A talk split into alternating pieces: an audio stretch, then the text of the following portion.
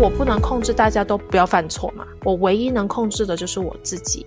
那我可以选择继续讨厌我的父亲啊，或者是不喜欢他。嗯，可是当我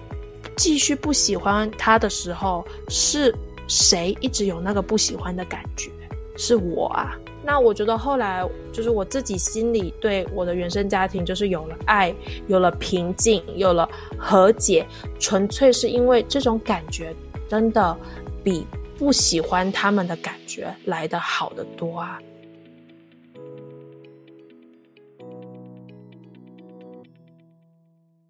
欢迎大家来到女子健心室。今天我们的人物专访邀请到了创立无药心愈 Mind Healing 的生活教练妮卡。过去的她曾经是一名精算师，有很好的薪水和头衔。即便他打从心底不喜欢这一份职业，但还是放不下。直到人生中婚姻、小孩和原生家庭的各种打击接踵而来，把他打到了黑暗的谷底，才让他开始踏上自我探索的旅程。接触到生活教练的课程工具，才一点一滴的找到自己的价值和人生的意义感。后来成为生活教练的他，现在也致力于帮助大家感受到身心疗愈的美好。那今天我们就邀请他来和我们分享这一路上从迷失到找回自己，以及和原生家庭和解的过程。相信正在收听的你，一定也能够从妮卡的故事中获得共鸣和疗愈的力量。那像妮卡真的非常特别，妮卡是主动来我们节目做投稿的。那可以跟大家分享一下，你为什么会主动跟我们想要上节目分享的这个呃心情吗？开始呢，会认识女子女子健心室呢，也是因为我的学姐就是 Amber，她是。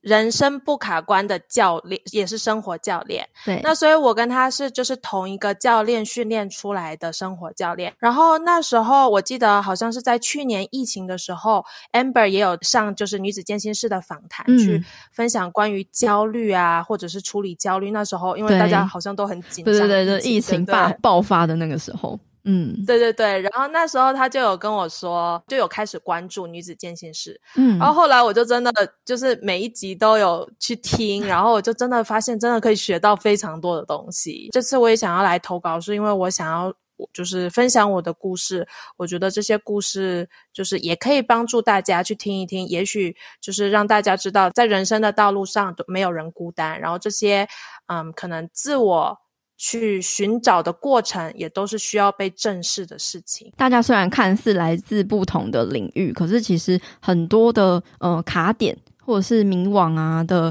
那个问题点，其实都是蛮像的。大家就可以从彼此的经验去互相学习跟借鉴。那可以请妮卡就是跟大家分享一下说，说那为什么你当初会踏上这个精算师呢？然后后来又为什么放下，然后成为生活教练呢？就是我从小到大长大的时候呢，就是我的数学成绩一直就不错，嗯，然后那时候呢，其实父母也是很鼓励我去走精算师这条路。就是我觉得可能亚洲的父母吧，是不是都觉得什么师什么师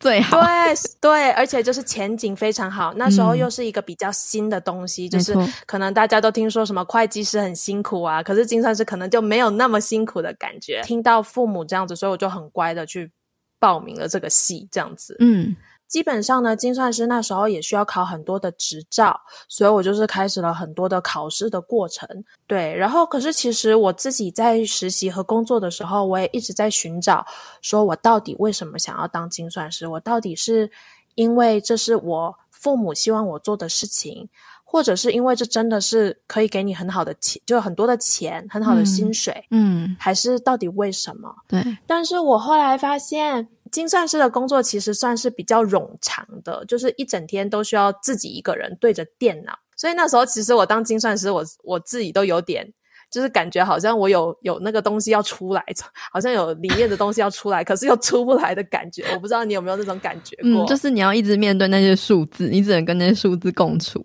对对对。可是又因为那时候生活非常稳定，又有相当不错的收入，就好像也没有。找到一个一个理由去说哦，我今天真的要去寻找我真的想要做的事情，还有那些原因。我后来呢，当精算师的时候呢，我就是嗯，有了我的第一个小孩。那那时候可能是因为是第一次生小孩，然后我一个就是我们。家庭自己在美国是无后援的，嗯，然后我后来我整个身体不知道是荷尔蒙的变化还是什么，然后我最后就得了产后忧郁症，嗯，那时候真的是很凄惨的一个月，就是在我坐月子的那一个月当中，我就一直一直哭，就是我的宝宝他在哭，我也是哭，嗯，他不哭的时候我也是哭，我就是那个眼泪不知道为什么他就会一直这样掉下来，那时候我才真正知道原来产后忧郁是这么真实的事情，因为你知道我以前是。学理工科的，就是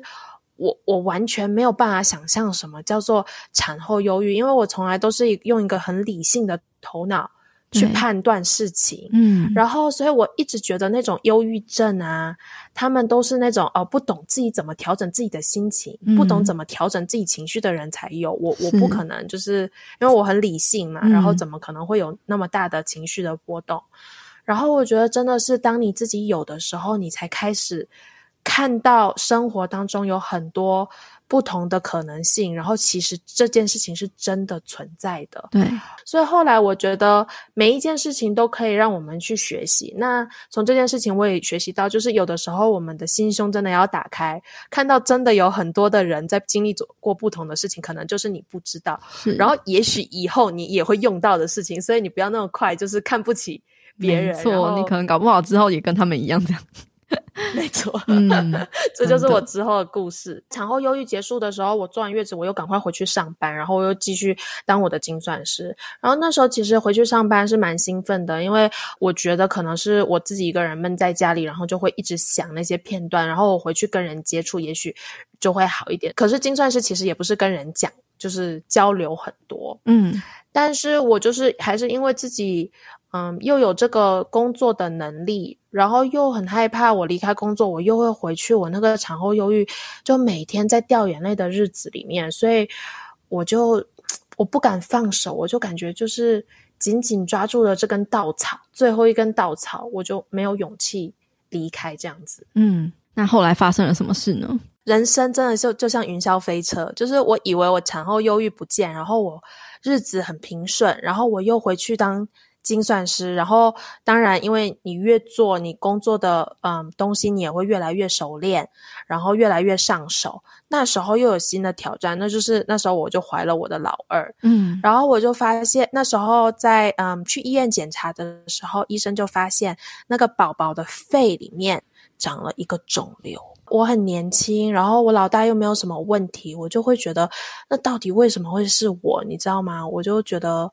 对，然后那时候医生又说得很严重，因为他就是可能也会讲到最坏的打算，就是说也有可能会需要开刀做手术啊，然后就这些，然后以后可能也会有很多呼吸的问题，嗯，然后以后可能也会常常需要进出跑医院，嗯，因为我的家庭，所以我就狠了狠心辞去了我自己的全职工作，嗯，就为了。照顾这个就是肺里面有一颗肿瘤的宝宝，对。然后从那时候就开始，就是也是开始了相夫教子的日常，嗯，就是专心的照顾小孩。其实那时候因为也有很多医院的检查要进出医院去跑，我觉得可能当初就是因为这个这个事情，所以才让我割舍掉我的精算师的职业。嗯，但我现在回头看，我真的觉得一切都是最好的安排，因为其实我本来就不喜欢嘛，嗯，但是。我又没有勇气，对，所以感觉是因为这个人生的这个，嗯，刚好出现的这个惊喜嘛，你可以说，原本是惊吓，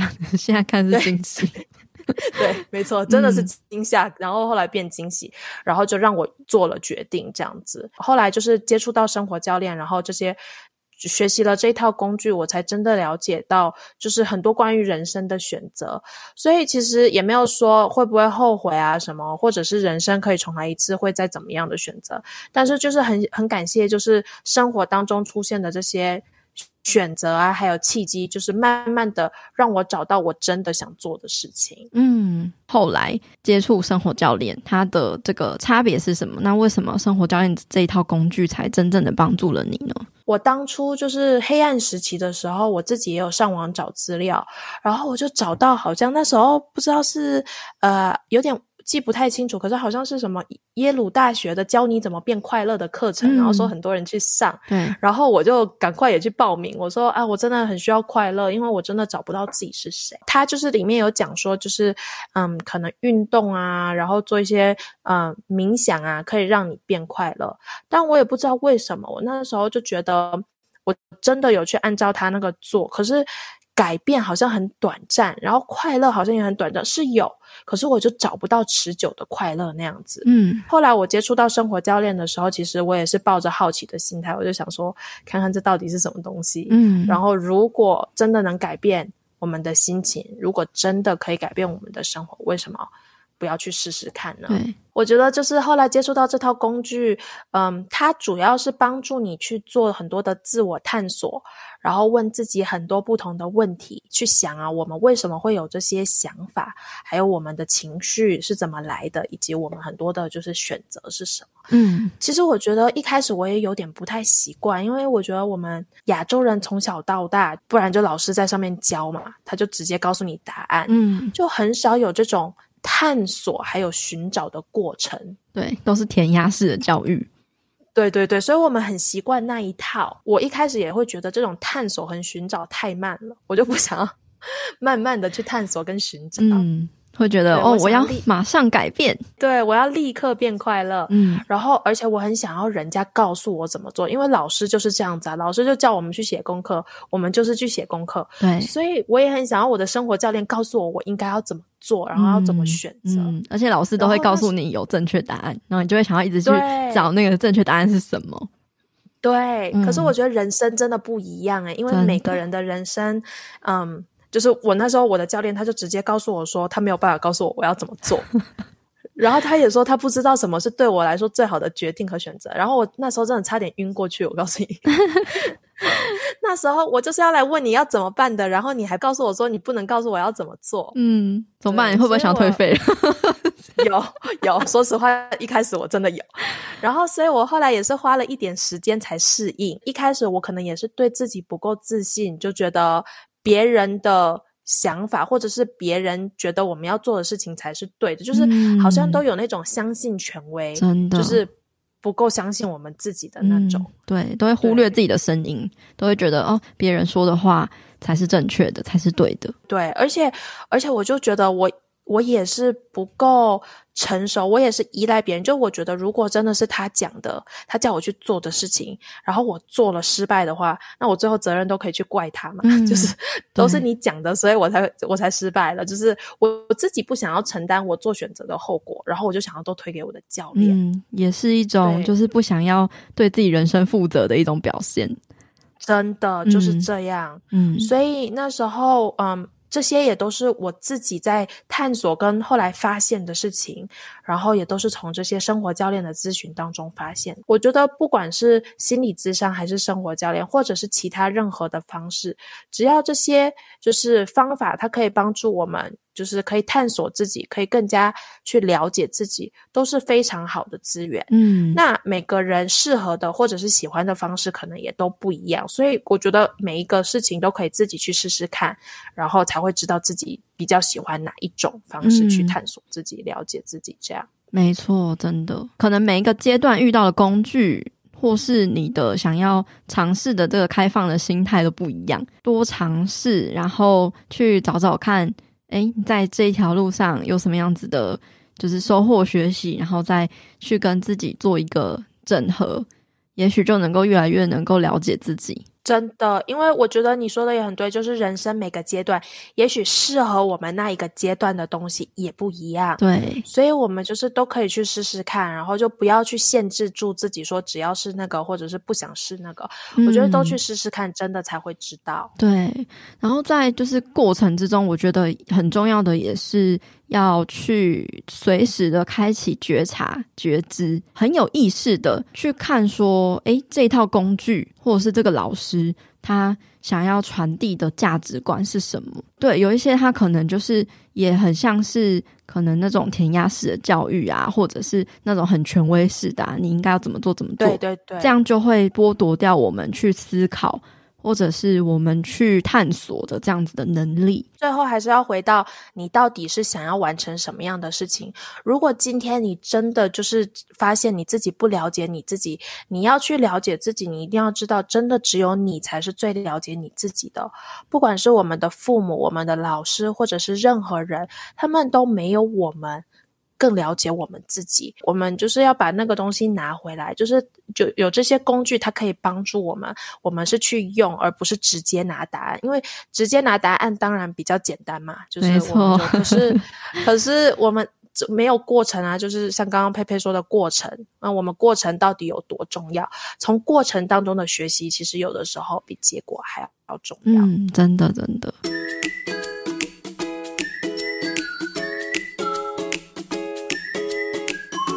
阳光豆米浆营养商谈室，本集节目由统一阳光赞助播出。你知道吗？统一阳光无加糖高纤豆浆以及统一阳光低糖高纤豆浆是有通过国家健康食品认证的豆浆哟。经人体使用研究结果证实，有助于降低血中总胆固醇，减少发生心血管疾病的危险因子，非常适合年后想要回归正常饮食的你。推荐给大家有国家健康食品认证的统一阳光高纤豆浆，每一天都要给健康来点阳光。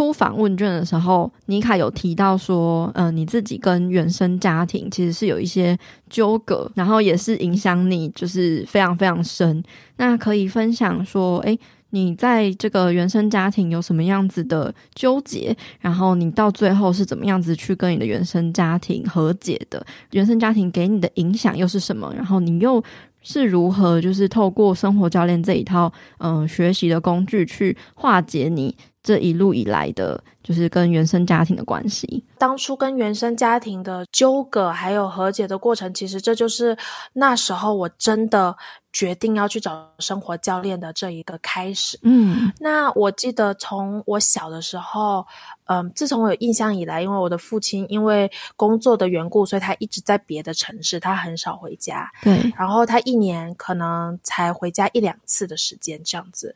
所以那时候我就。被我的母亲教导，她说父亲是因为为了要上班、要赚钱、要养活我们，所以才会到外地去工作。那父亲在外工作，所以他其实有点习惯一个人。然后他每次回来，其实他已经有点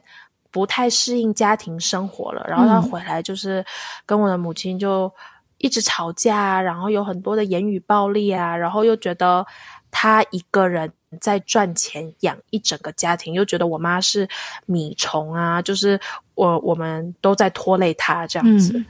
那我的母亲她其实一直很努力的做好本分，可是，在父亲眼里就觉得好像怎么样做都不够的感觉。嗯，那那时候其实我们年纪也比较小，那我们都看在眼里，可是我们又不知道。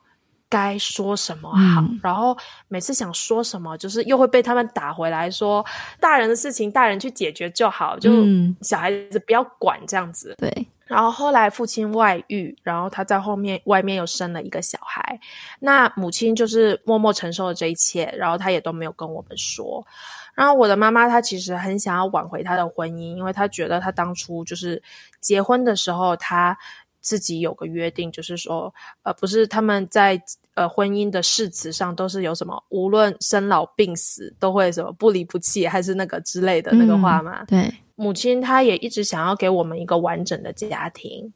但是其实我们都知道，就是我们也都可以看得到，也都可以感觉到，就是这其实只是无有名无实的家庭，只是表面上的完整。对，其实它就是已经快要破碎。这其实跟当初就是我在精算师那边一样，就是我知道这个已经没有办法再长久了，可是我还是死命抓着那最后一根稻草，不愿意放，这样子。对。对，所以后来是差不多在两年前，我后来我的父亲他需心脏他需要开刀做手术，然后那时候医生是讲说风险蛮高的，就是有可能手术失败就不一定可以继续活下去，所以终于在两年前，我母亲终于把他他一个人背负这么多的秘密告诉了我们，他就是可能觉得就是因为在父亲死掉之前，他觉得我们有权利知道这件事情，嗯，知道的当下我就整个晴天霹雳，就是。我本来就不是很喜欢我的父亲，我现在就又再加上这件事情，就是他出轨啊，他外遇啊，然后在外面还生了一个小孩，让我对我父亲的那个感觉有很多的怨恨，有很多的抱怨，就全部都一涌而出。然后我又觉得我的母亲她一个人背负这么多，就是也很舍不得。可是我又很怨恨我的母亲，我觉得她是一个很软弱的人，她为什么？不能一早离开，同时我其实对我自己也有很多的怀疑。我觉得感觉好像是我的父亲就是把我抛弃了，嗯，然后又觉得自己不知道自己的定位在哪里，然后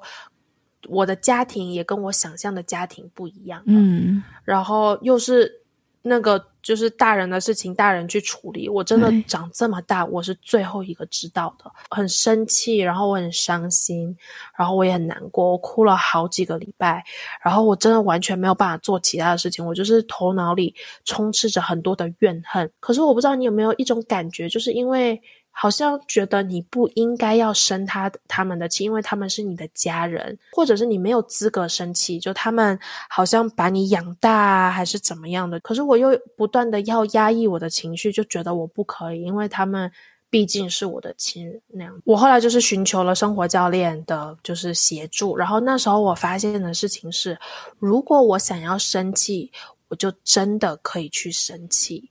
因为当我。一直不想要生气，这才是问题的所在啊！就是我就会想说，我就会问自己说，我为什么要去生气啊？然后又开始批评我自己。嗯，在那个情绪里面又再加上更多的情绪，对，就是重量就会更重，因为就是一直不让我自己生气嘛。问题是，他你心里总会有一些东西想要从身体里面爆发出来啊，嗯，要释放啊。真的可以生气的那个想法，以后我就觉得哇，那真的是释放了我很多，就不会一直被束住的感觉。对，就是负面情绪，不然我们就是压抑嘛，不然我们就是假装，嗯，他不在，嗯，不然我们就是会直接对他反应，就是大吼大叫。可是这三种处理方法都不太好，就比如说像我常常会吼我的小孩，但是最常出现的就是我会自责嘛，嗯、然后我的担心又越来越多。对，所以那时候生活教练告诉我的工具，就是教导我的工具，就是当我们生气的时候，我们就停在生气那边，嗯，就是我们就去感受我们的生气的感觉。对，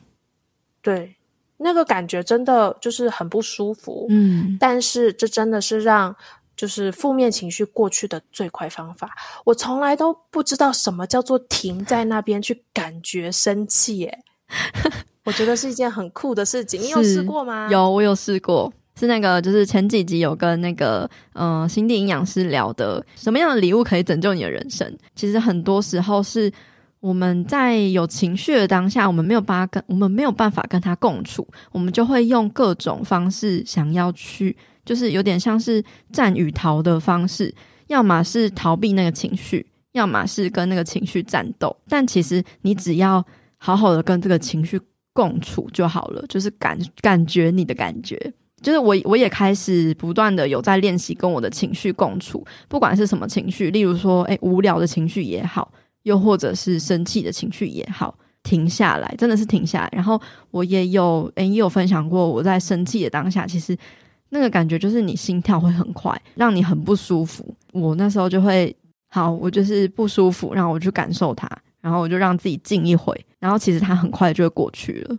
真的，因为我觉得我们很多人，我们其实不知道这些负面情绪要多久过去，因为我们从来没有允许它在我们的身体里，就是停在那里，真的去感受它。我们总是想要推它走嘛，嗯、就觉得哦，好像已经一分钟了，怎么生气还在这样子？对，就是想要赶快推它走。可是那样真的是不是最好的方法？但是如果你真的就是像佩佩刚刚说的，我们就停在那边，我们就让它在那边，其实、它流动，快就会走。嗯，嗯对。对，它其实是会流动的，它就是一个我们身体很自然的反应而已。嗯、呃，我觉得就是要去有一个停顿，让它不是只是反应，而是有一个回应。对，我们如何去回应它？我觉得那时候这真的是感觉你的情绪是帮助我很大的一个这个点。嗯，那那时候呢，我也开始。就是有很多，就是问我自己说，我今天我想要在我父亲外遇的情况下，然后，嗯，想我想要过什么生活？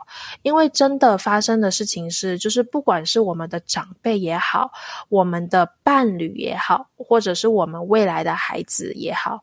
他们一定会搞砸一些事情，就是甚至包括我们自己也好，其实我们一定也会做错事啊。对啊，没有人是完美的。那我不能控制大家都不要犯错嘛，我唯一能控制的就是我自己。那我可以选择继续讨厌我的父亲啊，或者是不喜欢他。嗯，可是当我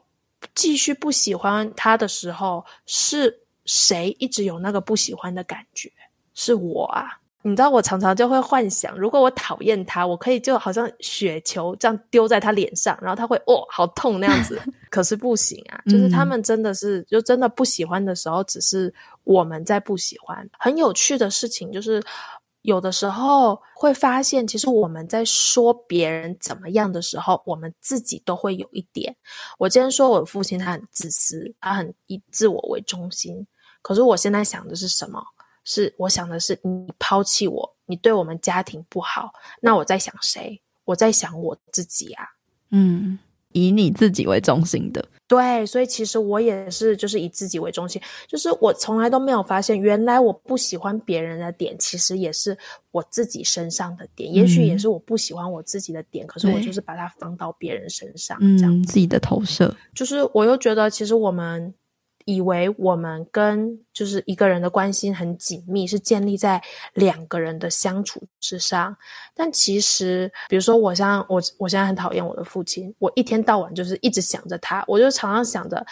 我有多讨厌他，他是个王八蛋啊这种事情。就是，可是我的头脑里一直有他，嗯，就是常常想到他。其实我跟他现在超熟的，对，是黑粉吧？对，没错。没错，就是不管是我煮饭的时候，他也环绕在那边；我弄小孩的时候，他也常常缠绕在那边。他已经变成我生活的背景音乐了。对，虽然是不好的事情，可是他确实是跟我关系很亲近。是，所以我觉得这些都是就是生活教练的工具，帮助我看到的事情。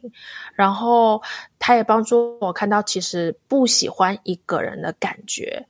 真的很不好。嗯，我们总是以为就是在那个情况下，我们是要被逼着去不喜欢一个人的。是我的爸爸外遇，然后他在外面又生了一个小孩，然后这样的行为导致我一定要讨厌他。就好像就是一个牵线木偶的感觉，就是他的选择，所以我一定要怎么样，我一定要生气。嗯，可是其实当我们把不爱一个人的时候，就是伤害的是我们自己。而且，当我们如果选择让别人的行为来主导我们的情绪的时候，我们本来就已经不喜欢他了，然后我们还要把自己的情绪交托给我们不喜欢的那个人，嗯，然后因为别人的行为而牵动，其实这不是一件好像不合常理的事情，真的，对不对？真的，其实对你自己也没有什么益处啊，可是你还是要一直被他影响。所以今天没错，我的父亲他真的是出轨啊，他不负责任。但是当我选择要恨他的时候，那个恨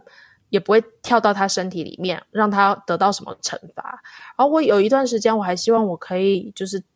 让他觉得他做错事，然后他对不起家庭，可是。他他好像也也没有感觉啊，嗯，所以当我如果今天我选择要爱他的时候，这个爱也不会就是突然跳到他的身体里面，让他获得某种奖赏。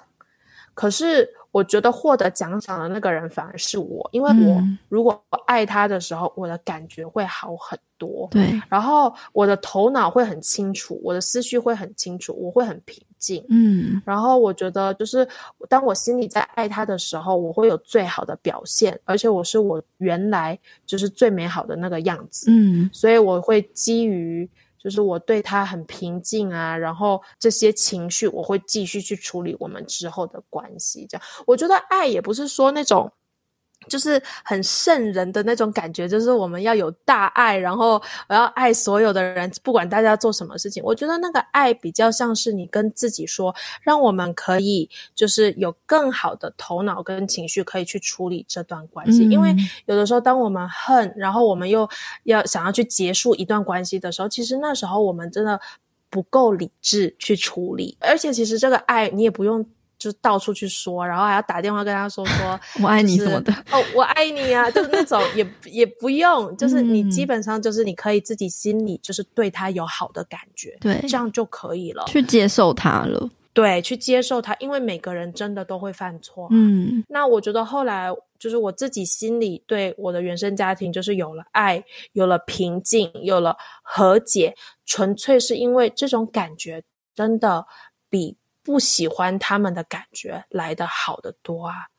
所以爱它只是一种感觉，是我自己一个人，我可以自己独自去感受的感觉。然后我们也不需要大张旗鼓啊，然后我们。甚至也不需要表现的过度友善啊，我不需要做任何我不想要做的事情，但是我自己还是可以感觉到那个爱，那个平静，嗯，然后我觉得那是一个很棒的感觉，嗯。对我原生家庭的和解，我觉得这不代表就是我们需要接受任何不合理的行为，是也不代表我们不会采取行动来保护自己，而且我们也可以就是采取行动去过我们自己想要的生活。嗯，我们也不需要时时刻刻跟这个人黏在一起，就真的只是。说我们想到这个人的时候，可以感受到平静，然后可以感受到爱，这是一个很美好的感觉。嗯，我其实也听说很多人，他们其实跟原生家庭，他们都有一段觉得原生家庭影响他们很多，然后就带着那个包袱，然后走向社会，就没有办法。我觉得我就是其中这样子的，就是其中的一个人。可是我真的后来慢慢的去探索自己，然后去就是疗愈的时候，我才发现，真的你。你你可以跟他和解，然后我们可以再去过任何我们想要的生活。我们可以说，就是在我们小时候，我们没有能力，我们没有那么多的思想或是行为可以去保护我们自己，又或者是可以去做些什么。但是我们现在都已经长大了，如果我们还把那些错怪在我们原生家庭，就是过去对我的伤害，还是就是现在对我伤害什么的，都是把力量给那些过去。然后你就是成为了一个没有力量的人，像是你刚刚的分享，就是你把这个，嗯、你选择什么样的情绪对你来说是好的，那个和解其实就是跟你自己和解，然后你也得到了一种救赎跟疗愈，本质上就是一种爱自己的表现。真的，因为我们爱自己，所以我们也会就是爱别人，然后我们也知道怎么样来保护我们自己。嗯、然后从现在开始，我们也可以去创造更好的人生。很多人就是嗯、呃、受到原生家庭的一些影响，然后这个意识有起来，可是对于要怎么样子真的跟自己的原生家庭去和解跟相处，这个是就是一段要走的路。这些时间还有这些投入的精力，我觉得一切都会值得。可能一开始觉得是一个很漫长的过程，因为毕竟你跟你原生家庭的这些关系有过去了那么多年、几十年。对，那你想要让他在短时间之内立刻就修复，这其实也也不合常理啊。对啊，对啊，嗯。就是你也是要给自己时间，真的是这样子，也不要就是去苛求自己，说我一定要三天之内，我今天就要更 爱他们，不用这样子。我觉得这样子就有点跳得太远了，然后我们的头脑也没有办法接受。对，就是你真的要慢慢的去，慢慢的去，就是每一天都去帮助你自己的头脑去做这些运动，嗯、然后真的去看我们到底要选择什么样的情绪，嗯、怎么样去跟他们相处，怎么样选择有益的想法，这样子。这些很大的成长，其实都是来自于我们每一天每一刻那些有意识的选择，很小很小的选择，然后去累积出来的。就是我们现在听尼卡这样分享，好像很简单一样，但其实一点都不简单。就是我其实纠结了很久。对对，这就是浓缩版的分享。那像尼卡，你从就是原本找不到你自己人生存在的意义，那到你。真的找到了自己生命真正想做的事情，想成为的人，那这样子的，就是转变，你觉得是怎么样子？嗯、有这样子的勇气呢？除了哦小孩生病之外，其实我觉得，因为当初小孩生病真的是一个很大的点，因为那时候我也抱怨过，但是就是抱怨过，我就毕竟谁想要跟钱说 no，就是推把钱都推走，因为那时候精算师真的赚的还不错，但是我之后真的是因为就是我相夫教子，然后我就失去我自己，我就找不到我自己的价值，因为我就觉得我的价值好像是之前都是从工作那边去找。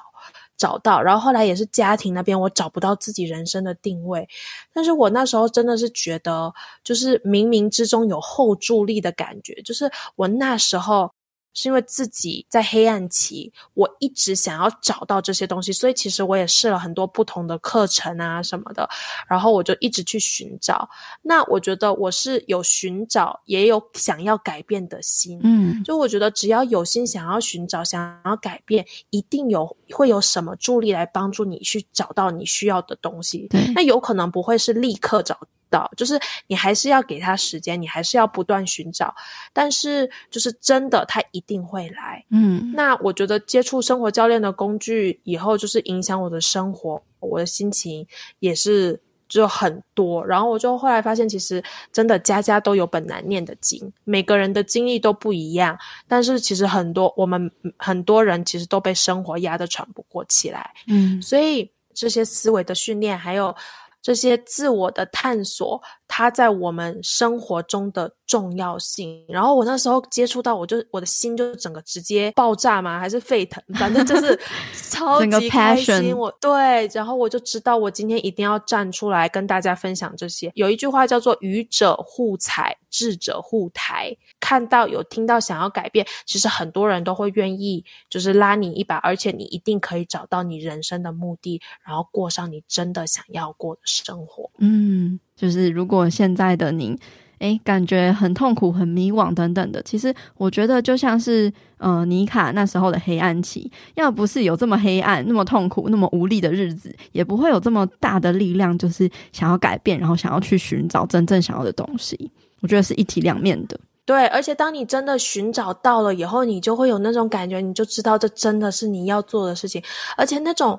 我觉得你真的找到你想做的事情，那个快乐你是没有办法去形容的，就是你就会知道，嗯、就是而且你真的是要试过很多不同的，因为你真的你不去试，你什么都不知道嘛。不用觉得，就是如果你一开始花了一段时间才找到，我觉得也不用觉得是浪费时间，就是。我们很多的时候就觉得会常常转换跑道会浪费时间，其实每一件事情都是你之后人生的助力，嗯、就是你可能现在看不到，可是你一定可以从这这件事情当中学到什么。嗯，所以你就可以问自己说，这到底是为什么会让我我要在这里要学习什么样的课题？那我从这边学习到课题，那我知道这不是我的，没关系，那我们再去下一个地方。嗯，那像是就是其实很多人呢、啊、都会。诶，怕别人的眼眼光啊，或者是因为家人不支持啊，还有一些经济因素，那而去甘愿做自己不喜欢的工作嘛？就像你当初就是也会还是。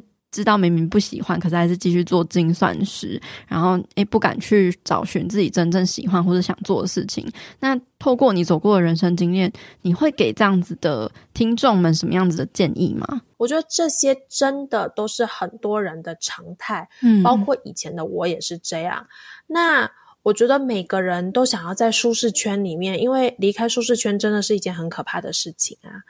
那我们的头脑呢，它也有，就是会想要保护我们自己，嗯、想要节省能源，告诉我们一成不变，其实 什么都不要做，不要决定，这才是就是最节省能源，然后最轻松的嘛。对，因为他会害怕遇到那种未知的事物，可能会死掉。对对对，而且我觉得这些就是都很正常，你也要跟跟自己说，都没有关系。嗯，但我真的觉得说，就是我们。真的，从如果你一直都没有花时间去探索自己的话，现在就需要花时间去探索自己。因为当我们其实开始探索，我们会发现，我们很多人很擅长抱怨哦。我们知道自己不喜欢什么，我们不想要什么，可是我们又不知道我们自己到底想要什么。嗯。我们多数人都没有想过，我们到底人生在追求什么。就因为每天事情真的很多，然后我们每天的生活都好像救火队一样，就是这边 火烧起来了，我们赶快去浇个水，这样子。没错，没错。然后人生就这样子忙，忙到失去自己，我们真的没有时间去慢下来思考，我们到底要做的是什么东什么东西，想要的是什么，人生追求的又是什么。这样子，所以我觉得就是一定要花时间。嗯、你可以一开始不用转变，你先花时间去，就是你还在做你原来事情的同时，你先去花时间去探索自己，然后慢慢找到了以后，我们就是可以不用那个转折，不用那么大，转换也不用那么大，可能就是同时进行这样子。嗯，对。然后我觉得，像我们今天不管做的任何事情啊，或者工作，已经不喜欢了。或者是其实就是没有意义了，就只是因为别人希望我们这样子，或者是社会的标准希望我们这样子做，嗯，真的一直不去改变，才真的是浪费时间，真的。然后我有很多朋友就说什么我们想要改变，可是今天已经三十岁、四十岁、五十岁，已经太晚了。但是我又想说，今天不管我们六十岁、七十岁还是八十岁，如果我们真的可以。找到那个自己，找到自己想追求的东西，那么几岁开始有什么关系？嗯，对啊。如果如果从三十岁就开始讲说，现在就已经晚了，就是 接下来都 要一直念念念，可能五六十年诶对呀、啊，对呀、啊，而且我觉得其实我们有的时候就是那些都是我们自己给我们自己的一个借口，嗯、就是让我们自己不去改变、不去行动、不去探索。对，他就觉得完了，然后就都。可是如果真的是你很想要达到的目标，你八十岁才达到有什么关系呢？嗯、因为真的是你很想要、很想要知道的事情。没错，我前阵子有看了一个那个 Netflix 的影集，叫。如蝶翩翩，他就是在讲一个，嗯、呃，好像七八十岁的阿公，他有一个芭蕾舞的梦，然后他就真的去学了芭蕾舞。那一部真的是超感人，就会让你萌生出一种这个年龄不是重点，重点是你有没有那个热忱跟那个心，那个其实才是真正感动人的部分。我今天晚上刚刚回去追起来，可以可以追起来。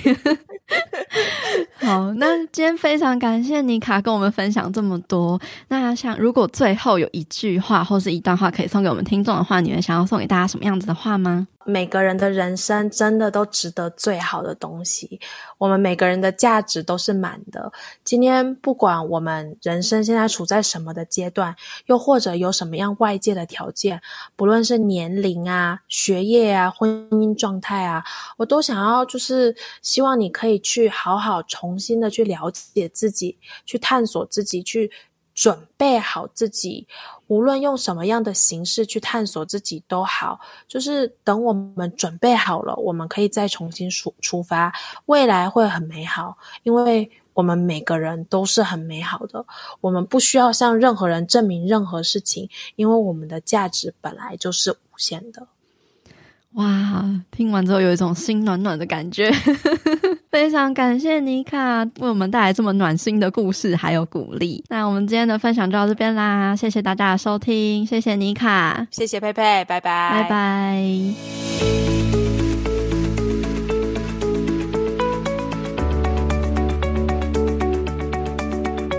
最后，我做了三个这次访谈的重点整理，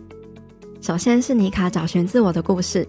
从小数学成绩一直很不错的妮卡，在父母的鼓励下，他很乖地走上了成为精算师的这条路。喜欢跟人互动交流的妮卡，其实并不喜欢这一份一直对着电脑的冗长工作，但是因为优渥的收入、稳定的生活，还有过去长期累积的努力和经验，加上经历过产后忧郁、害怕回到以泪洗面的日子里，妮卡一直没有勇气和动力转职去找寻自己真正想做的事。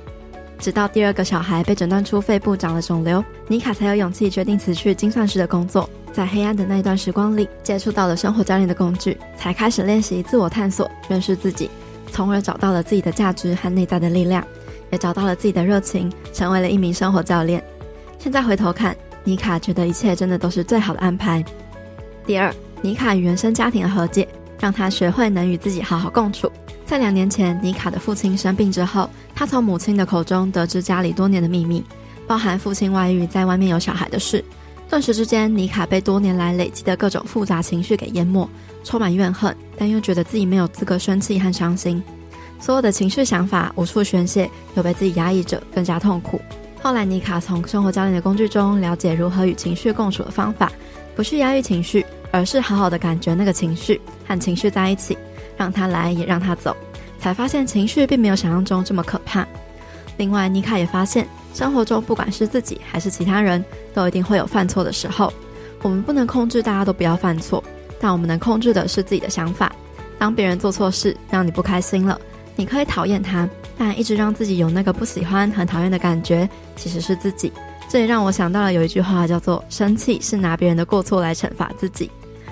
妮卡发现自己一天到晚在脑袋里骂着自己的父亲，想着他有多可恶、多讨厌，即便没有实际跟父亲相处，还是跟他的关系超紧密的。我们都认为是对方的行为逼着我们要去不喜欢一个人，但其实当我们讨厌一个人的时候，伤害的却是我们自己，因为我们把自己的情绪和力量都交给了别人的一举一动。